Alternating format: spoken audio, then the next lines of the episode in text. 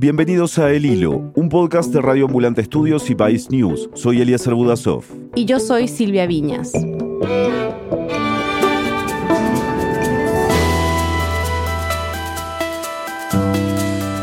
Venezuela ha estado en los titulares en las últimas semanas. Primero con la reapertura de su frontera con Colombia después de siete años de distanciamiento.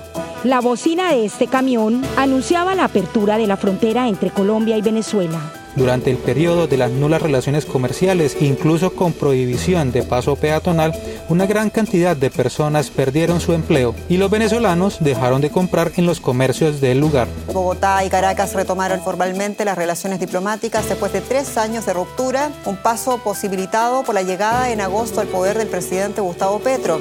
Y pocos días después, por el intercambio de prisioneros con Estados Unidos. Venezuela liberó a siete ciudadanos estadounidenses encarcelados en el país suramericano a cambio de dos sobrinos de la esposa de Nicolás Maduro encarcelados por narcotráfico. La liberación de los estadounidenses fue confirmada por la Casa Blanca. Entre los liberados están cinco ejecutivos de la empresa petrolera Citgo, retenidos por casi cinco años. También quedan en libertad el Marine Matthew Heath y Osman Khan, un residente de la Florida. Hoy, después de años de crisis y aislamiento, el gobierno venezolano se vuelve a acercar a dos países clave para su historia y su desarrollo. ¿Qué impacto puede tener para la política de Venezuela y para la esperanza de recuperar la vida democrática en el país? Es 7 de octubre de 2022.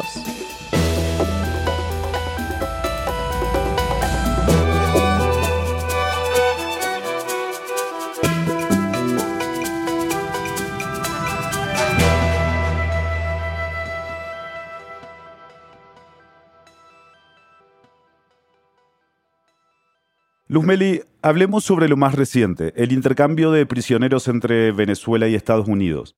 ¿Quiénes son estas personas? Y bueno, ¿y por qué estaban detenidos, no? Bueno, fíjate que en ambos casos eran personas que estaban bajo la custodia de los respectivos estados. Ella es Luzmeli Reyes, es periodista venezolana y cofundadora y directora del portal Efecto Cocuyo. En el caso de las personas de nacionalidad estadounidense, algunos de ellos nacionalizados estadounidenses, pues los más conocidos eran el grupo de llamado los cinco de los Citgo, que eran ejecutivos de la empresa venezolano-americana Citgo, que es una empresa de petróleos. Citgo Petroleum, como se llama oficialmente, tiene su sede en Estados Unidos, pero es propiedad de Petróleos de Venezuela, la petrolera estatal los ejecutivos de, de Citgo, ¿en qué contexto fueron detenidos, Luzmeli? Mira, ellos acudieron a Venezuela a reunirse con Maduro para unas negociaciones y en ese contexto fueron detenidos en Venezuela. Presos están y bien presos están y deberían ir a la peor cárcel que tenga Venezuela.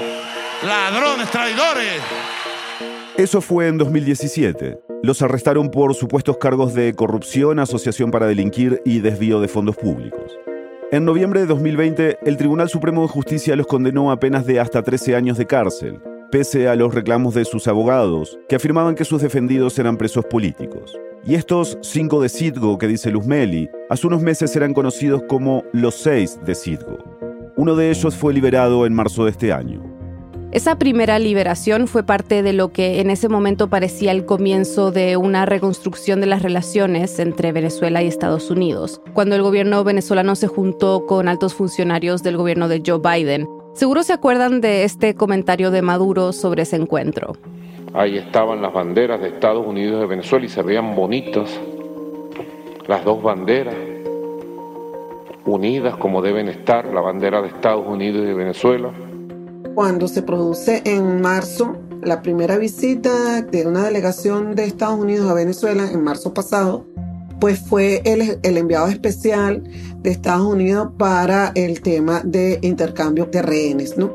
Y se sabe que eran usados como fichas políticas, fichas para intercambio político.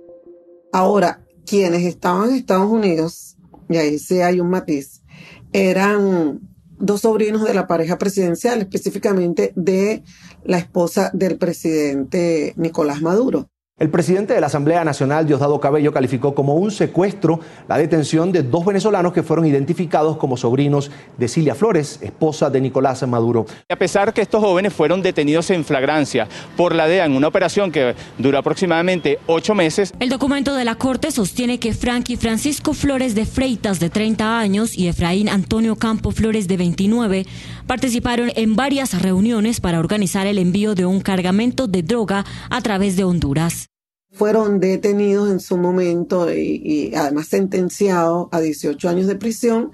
Entonces, eh, mientras los personajes de Citgo estaban siendo juzgados que si por algún tipo de delito como asociación para delinquir o, delitos que implicaban seguridad de Venezuela, pero que eran son delitos a todas luces políticos, en el caso de los hermanos, ah, de estos sobrinos de la pareja presidencial, eran delitos de narcotráfico.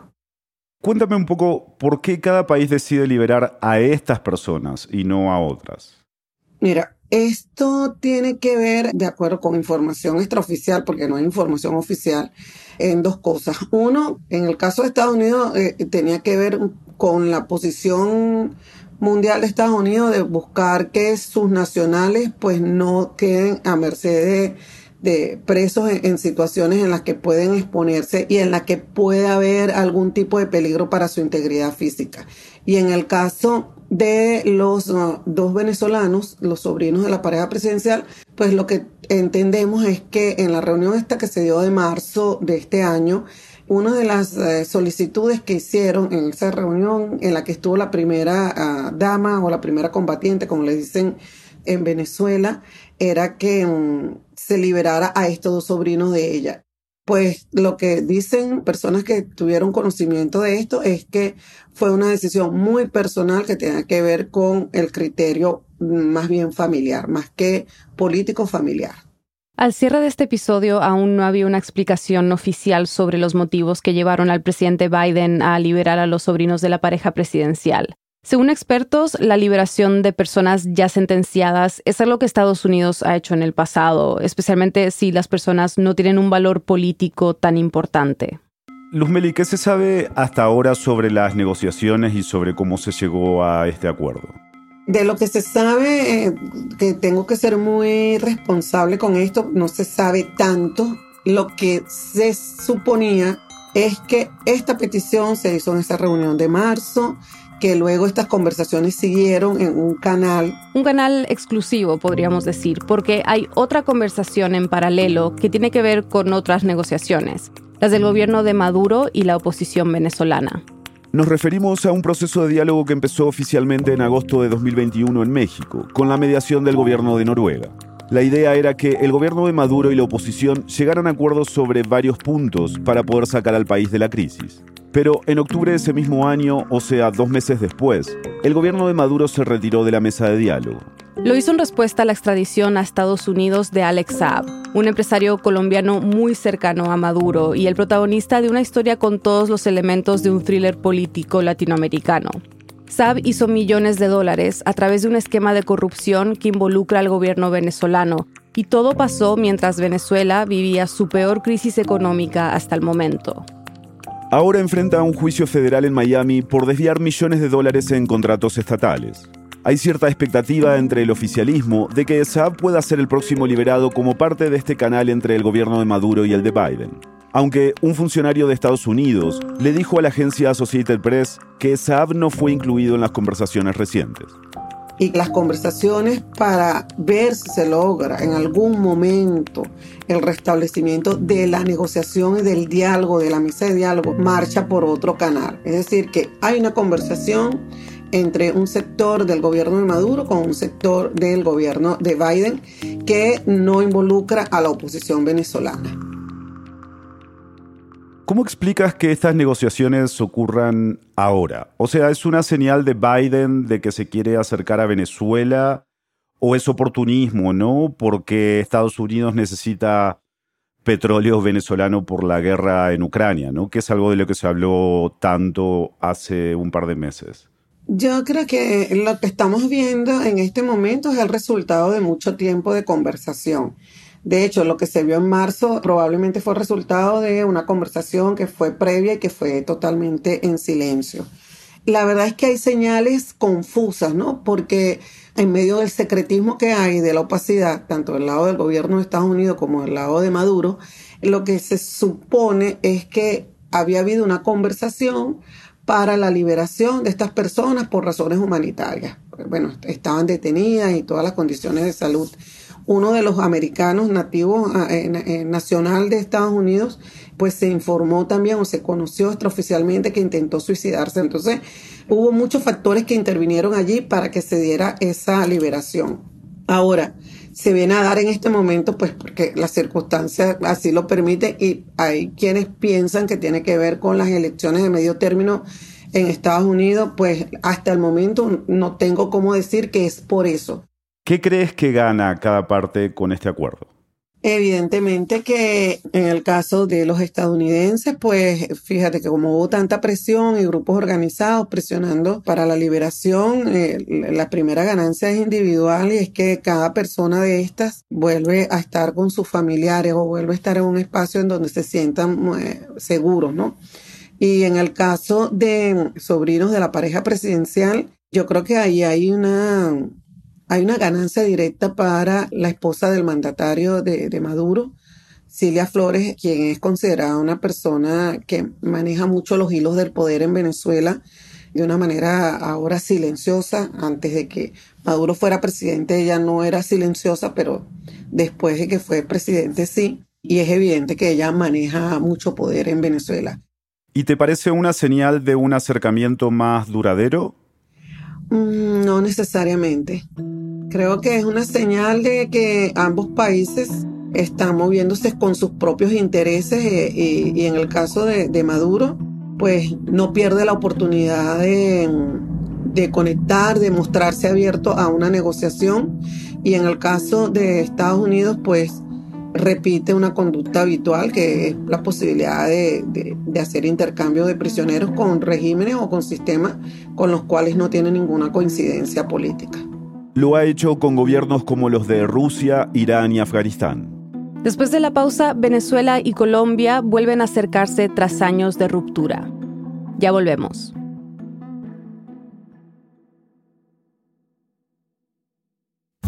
¿Estás aprendiendo español? Este mes, en Lupa, nuestra aplicación para aprender español, presentamos cuatro historias que exploran la compleja relación del ser humano con el mundo natural. Descarga Lupa en tu móvil y escucha, entre otras más, la singular historia del náufrago Salvador Alvarenga, quien permaneció 438 días en el mar sobreviviendo a punta de peces y pájaros crudos luego de haber sido arrastrado por una tormenta. Aprende español con las mejores historias de Radio Ambulante.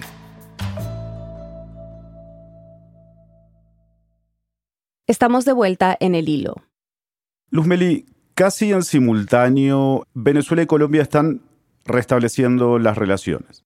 ¿Nos puedes recordar el estado de esas relaciones al momento en que Petro llegó al poder? Pues fíjate que esas relaciones habían marchado muy mal, empeoraron muchísimo una vez que en el 2019 Duque reconoce a Juan Guaidó como presidente interino de Venezuela y se dan toda una serie de cambios como por ejemplo el cierre de sus embajadas y consulados. Un mes después de que Iván Duque reconociera a Guaidó, el líder de la oposición venezolana, con el apoyo de Estados Unidos, organizó una operación para ingresar medicinas y alimentos por el cruce fronterizo principal entre Colombia y Venezuela. Maduro bloqueó el paso, dijo que consideraba el episodio como un plan de intervención y rompió del todo las relaciones.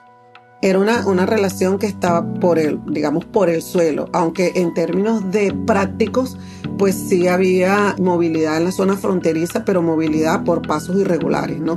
También recordemos que además de eso, después del 2019, cuando viene la pandemia, pues se produce un paso casi muy limitado por la zona fronteriza. A pesar de la ruptura de las relaciones, Colombia es el país al que han llegado más migrantes venezolanos. De los casi 7 millones que han dejado el país en los últimos años, cerca de dos y medio viven en Colombia. Tanto Petro como otros candidatos en Colombia habían dicho que iban a reanudar las relaciones con Maduro.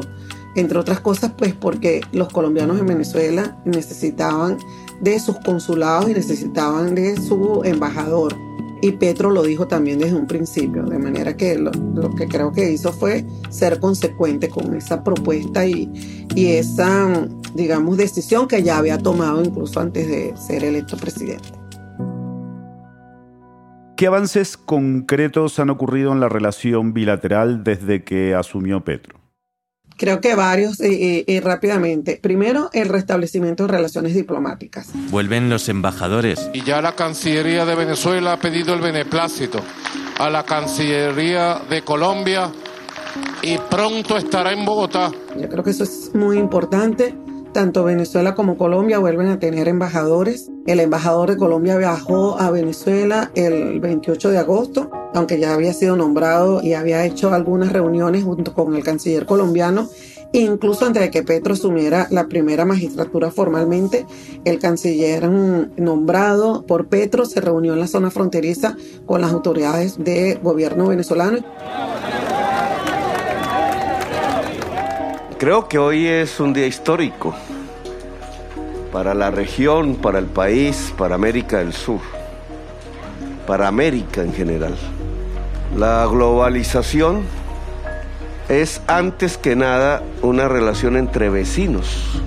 Luego la apertura formal de la frontera que permite el tráfico, el tráfico comercial incluso entre esos dos países. Lo otro es el compromiso o prácticamente la carta de intención de la apertura de los vuelos entre ambos países.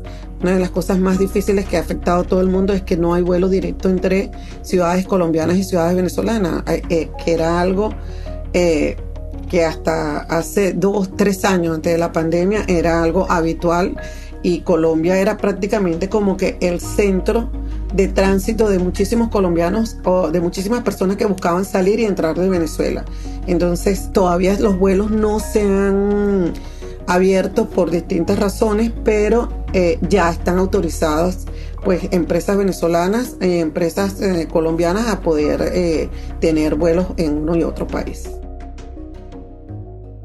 Para Luzmeli, los vuelos son un ejemplo de cómo estos avances podrían mejorar la situación de los venezolanos.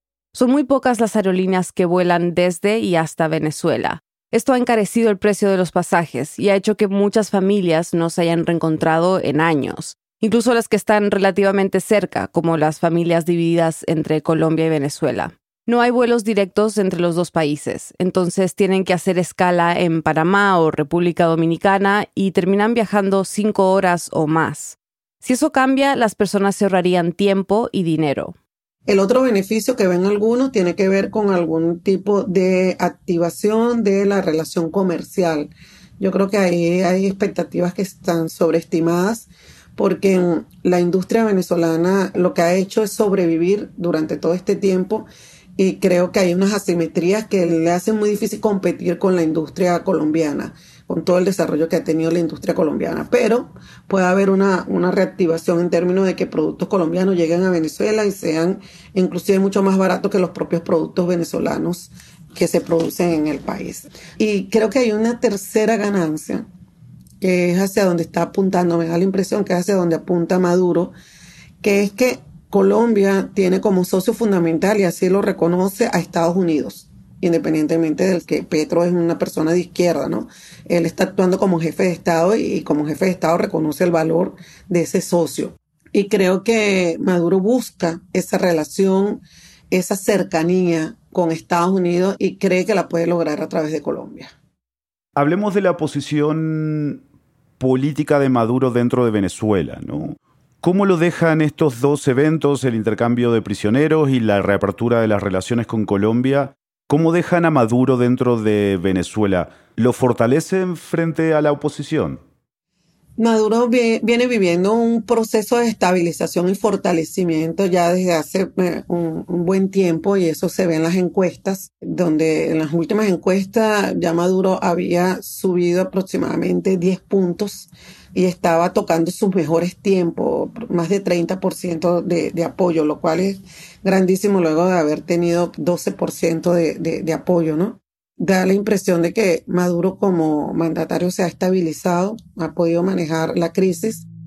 Con esta negociación no solamente se fortalece, sino que muestra su capacidad de él y su entorno su capacidad de negociar, de, yo digo siempre de aferrarse al poder. O sea, Maduro y su entorno están muy claros en su vocación de poder.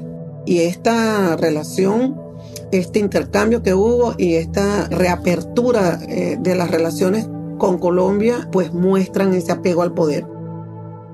Luz Meli nos explicó que la oposición venezolana, por su parte, no es que no tenga ganas de acercarse a Petro, lo que pasa es que no ha tenido la capacidad de hacerlo. Se hizo pública una carta que le escribió un miembro de la oposición venezolana a Petro, pero no ha pasado mucho más. Y el embajador de Colombia en Venezuela, Armando Benedetti, ha dejado claro que su relación es con Maduro, no con la oposición. ¿Qué es lo que sucede con la relación entre Estados Unidos y la oposición venezolana. Yo recuerdo que se habló mucho de esto cuando, bueno, se hizo público que representantes del gobierno de Estados Unidos, digamos, estaban en conversaciones de nuevo con, con el gobierno de Maduro. Lo que se sabe públicamente y de lo que uno observa, en, pues ahí hay una, una, una relación de esas relaciones como cuando ya se tienen que terminar las relaciones, pero eh, todavía nadie puede tirar la puerta, ¿no? Entonces,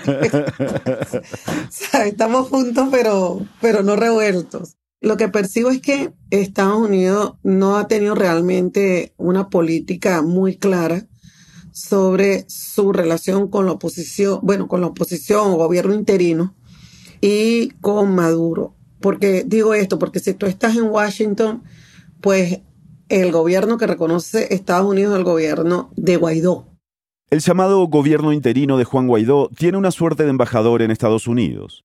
Y si bien esta persona tiene algún rol diplomático dentro del país, su influencia es realmente escasa o nula. Pasan cosas como que ningún representante de Guaidó fue invitado a la cumbre de las Américas. O sea, y tampoco hicieron ellos alguna actividad paralela. En la cumbre de las Américas todo el que pudo hizo una, una actividad paralela, ¿no? Todo el que tenía algún tipo de incidencia, sociedad civil, grupos de interés, pero el grupo representado por el, gobierno de Guaidó no lo hizo, lo cual uno dice es porque no tienen la capacidad o porque le pidieron que no lo hiciera. Pues creo que ahí están esas dos cosas. Luz Meli también resalta lo que ella describe como la ligereza con la que se ha tratado el tema de los migrantes venezolanos que están siendo trasladados en buses desde la frontera en Texas y Arizona a Washington, Nueva York y otras ciudades. En Twitter, Carlos Vecchio, el representante de Juan Guaidó en Estados Unidos, ha dicho que están trabajando con ONGs y agencias humanitarias para atender a los migrantes venezolanos que llegan a Estados Unidos. Sin embargo, dice que sus capacidades para ayudar han sido limitadas. Contactamos al representante de Guaidó para conocer un poco más sobre este tema, pero al cierre de este episodio no obtuvimos respuesta. Entonces tú dices, bueno, pero sí, el gobierno de Estados Unidos reconoce a Guaidó y a las autoridades diplomáticas de Guaidó acá, ¿qué pasa con estas autoridades que no están en primera línea atendiendo un tema de crisis de movilidad de venezolanos que son trasladados de la frontera hasta acá? Entonces ahí te empiezas a preguntar, algo está pasando acá, ¿no? Y luego, pues, todo este, mm, yo no sé si esa palabra se, entenderá en toda Latinoamérica, digamos, este bypaseo este bypass de esta negociación para este punto en específico de la liberación de, estos prisioneros estadounidenses que estaban en Venezuela, pues esto se ha hecho sin la anuencia del gobierno interino de, de Guaidó. Justo sobre eso, ¿no? ¿La figura de Guaidó sigue teniendo la misma relevancia que años atrás? ¿Aparecen otras figuras en la oposición?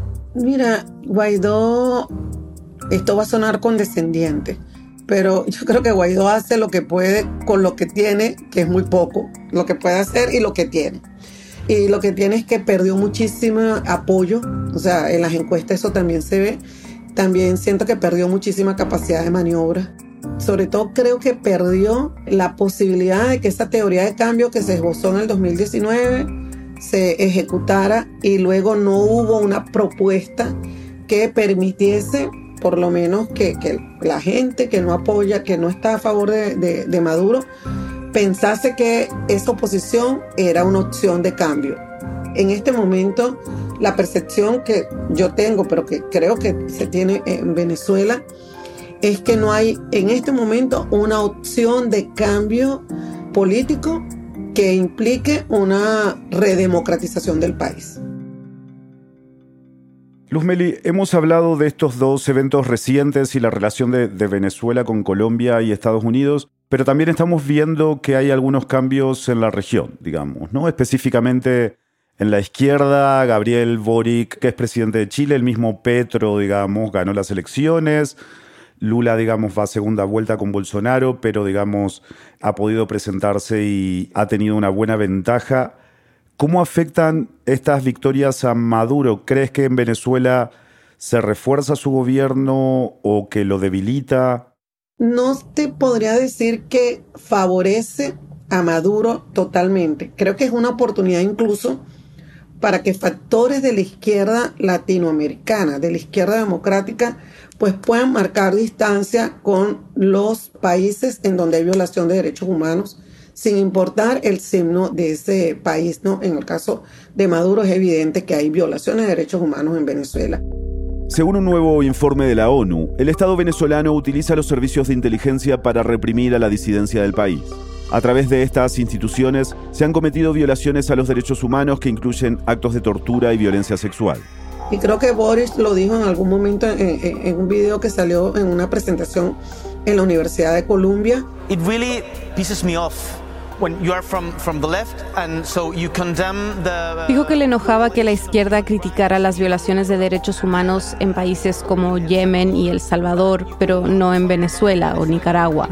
Pero quisiera agregar algo más allí, que es que en Estados Unidos vienen unas elecciones también de medio término y da la impresión de que tanto del lado de Maduro como del lado de, la oposición a Maduro están esperando esos resultados de esas elecciones. O sea, diera la impresión de que aquí todo el mundo está esperando unos resultados electorales. Entonces, lo que creo que se abre, si ganase Lula en Brasil, por ejemplo, se pudiese abrir, es una hipótesis se pudiese abrir la posibilidad de que sectores de la izquierda democrática latinoamericana pudiesen trabajar para lograr la democratización, redemocratización de Venezuela.